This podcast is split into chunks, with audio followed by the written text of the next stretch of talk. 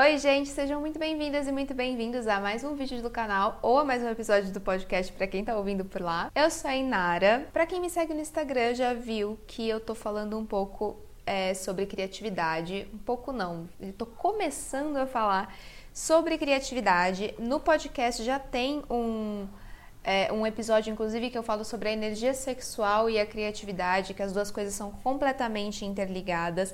Mas agora é, lá no Instagram, vou começar a falar para vocês um pouco mais sobre criatividade, criação de conteúdo. Para quem me conhece há pouco tempo, é, eu sou atriz, então tenho uma formação artística, passei por muitos processos criativos na, na forma de criação de, de uma peça de teatro, na criação de personagem é, processos são feitos de altos e baixos. Para começar a falar sobre isso, eu trouxe para vocês lá no Instagram o tópico da pausa e eu resolvi destrinchar um pouquinho mais aqui para vocês.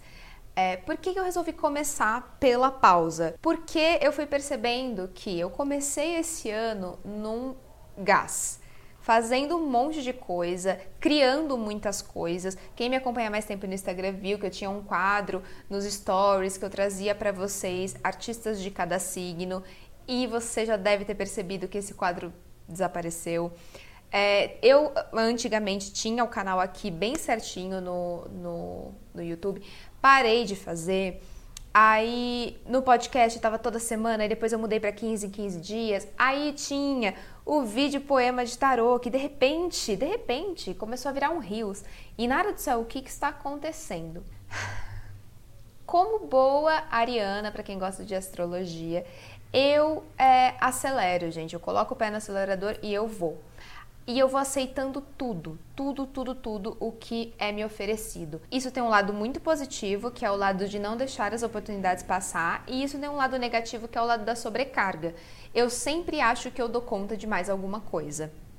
E aí eu fui pegando trabalhos para mim mesma, fui criando trabalhos para mim mesma e fui pegando os trabalhos que eu faço para outras pessoas e fui percebendo que eu estava me sobrecarregando demais, eu não estava dando uma pausa. E aí onde que isso é, culmina na falta de criatividade. A pausa, gente, ela é essencial para o fluxo criativo, essencial. Não é à toa que artistas eram considerados vagabundos.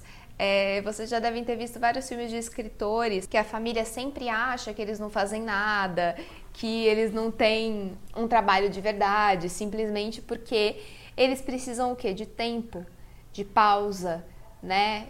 Porque a criatividade ela vem da contemplação, ela vem dos momentos de ócio, sim. E isso é muito complicado no mundo que a gente vive, onde os momentos de ócio, eles não são necessariamente contemplativos, eles são meio que pra gente, a gente foi condicionado a pensar que eles são pra gente descansar, pra gente conseguir recomeçar a segunda-feira no trabalho. Tudo que a gente tem feito ultimamente de ressignificar os tipos de trabalho, então muita gente trabalhando com empreendedorismo, muita gente criando o seu próprio negócio, o seu próprio curso, é, a gente precisa começar a pensar que isso vem vindo para a gente desconstruir esse método de trabalho que transformava a gente em robôs e minava a nossa criatividade. Pessoas que não são criativas são pessoas que não têm momentos de ócio, são pessoas que não exercitam é, o intelecto. Então são pessoas facilmente manipuláveis. Vamos aqui colocar um grande parênteses que não existe pessoa que não é criativa. Então você está pensando, nossa, eu não sou criativa, então eu sou isso? Não. A nossa criatividade ela tem que ser estimulada. Todas as pessoas são criativas. Quando eu digo a pessoa que não é criativa, eu penso na questão do sistema trazer a gente para ficar sem criatividade, minar a nossa energia criativa e transformar a gente em reprodutores apenas é, de padrões. Então a gente não se conecta com os nossos silêncios e os nossos silêncios eles são extremamente necessários para que a gente crie coisas novas. O tempo é necessário para que a vida seja criada. Se você pensar que nós ficamos em média nove meses na barriga da nossa mãe para a gente poder sair, ainda assim a gente continua se desenvolvendo aqui fora, é, você percebe que a gente precisa muito de tempo para estar pronto. E aí, sem entrar na questão filosófica de que nunca estaremos prontos, né? Vamos pensar no corpo, na matéria. Demora muito para a gente conseguir se desenvolver. Assim é com, nossa, com as nossas crias, com a nossa criatividade. Leva tempo. leva pausas. Se a gente quiser acelerar o processo de criatividade, o processo de criação, a gente não vai criar coisas conexas, coisas que realmente façam sentido pra gente e que daí a partir disso comecem a fazer sentido pro próximo. E quando eu começo a falar para vocês assim do sistema, eu não quero que vocês pensem é, em teorias das, da conspiração e tudo mais. Eu quero que vocês foquem em pensar realmente no mundo em que a gente vive, no quanto que esse mundo nos distancia da nossa energia criativa, no quanto esse mundo ele prevalece uma energia yang, que ela é extremamente necessária. Não vamos excluir a energia yang, vamos transformá-la em nossa aliada, mesclada com a energia yin. Quando a gente pensa na energia criativa de forma yang, a gente começa a se dar prazos, a gente começa a se pressionar. E isso não adianta quando a gente está falando de criatividade, que é uma coisa completamente in. A inspiração ela tem que vir da contemplação, ela vem dessas pausas. Quando a gente coloca a mão na massa, a gente está falando da energia yang do fazer. E é por isso que eu falo para vocês que a gente não pode excluir nenhuma nem outra. O que a gente faz atualmente é excluir a energia in. A gente exclui completamente o nutrir, o silenciar, o contemplar a gente foca apenas no fazer. E como que eu faço se eu ainda não entendi o que é para fazer? Então, o que eu mais recebo, de pergunta é: nossa, Nara, como é que você dá conta de manter o fluxo criativo? É, primeiro, vocês estão vendo que eu tive que pausar. Eu só dou conta se eu me liberto de prazos e, pra, e pressões e entendo que a criatividade é um fluxo. E se não está fluindo, eu preciso pausar, respirar, deixar ela fluir. Então, trabalhar com criatividade é entender que a gente precisa de pausas. Mas, Inara, como é que eu faço com prazos de trabalho e tudo mais? A gente pode pensar em se trabalhar ciclicamente. A gente precisa começar a entender os nossos movimentos internos para a gente conseguir trazer o calendário de pressões para o nosso ritmo e não o contrário. É claro que a gente precisa entregar o que a gente prometeu, mas vamos supor que você tem um trabalho como o meu. Você é a sua chefe, você é a, cria a criadora de conteúdo. Você pode dizer para as pessoas que te seguem, que te acompanham, que não está fluindo. Você pode entregar o conteúdo de uma outra maneira. Eu não deixei de entregar conteúdo para vocês, mas eu fiz de uma maneira que ali fluía a minha criatividade. Então eu comecei a fazer reels que eram mais curtinhos, por exemplo, no vídeo do tarô, porque eu percebia que a, ser mais curtinho eu conseguia. Elaborar um vídeo maior como eu elaborava antes não estava saindo. E tudo bem. A gente vai se entendendo, entendendo o nosso ritmo. Isso se você tem um trabalho como o meu, onde quem manda é você, e você pode testar. Se você é criador de conteúdo, criadora de conteúdo, é, teste as coisas, aproveita que você tem essa liberdade. Num trabalho tradicional, a gente não teria essa liberdade. Então, por que, que a gente começa a pensar de forma tradicional num trabalho que não nasceu para ser tradicional, que nasceu para estar nas nossas mãos, que nasceu para ser livre? Eu falo que a coisa que eu mais amo no mundo é que eu posso pegar uma bolsa e ir para qualquer lugar, o meu trabalho está ali dentro e eu não preciso de mais nada. Então, é que, que, a gente saiba usar isso a nosso favor quando a gente parte para esse tipo de trabalho. Agora, se a gente tem um trabalho mais tradicional, a gente precisa inserir micropausas no nosso dia a dia. E isso, até se o trabalho não for tradicional, eu acho que é uma forma da gente manter o fluxo criativo. Se a gente insere micropausas no nosso dia a dia, insere momentos de contemplação no nosso dia a dia, a gente já dá alimento para essa criatividade. A gente tem que pensar nela como um bichinho.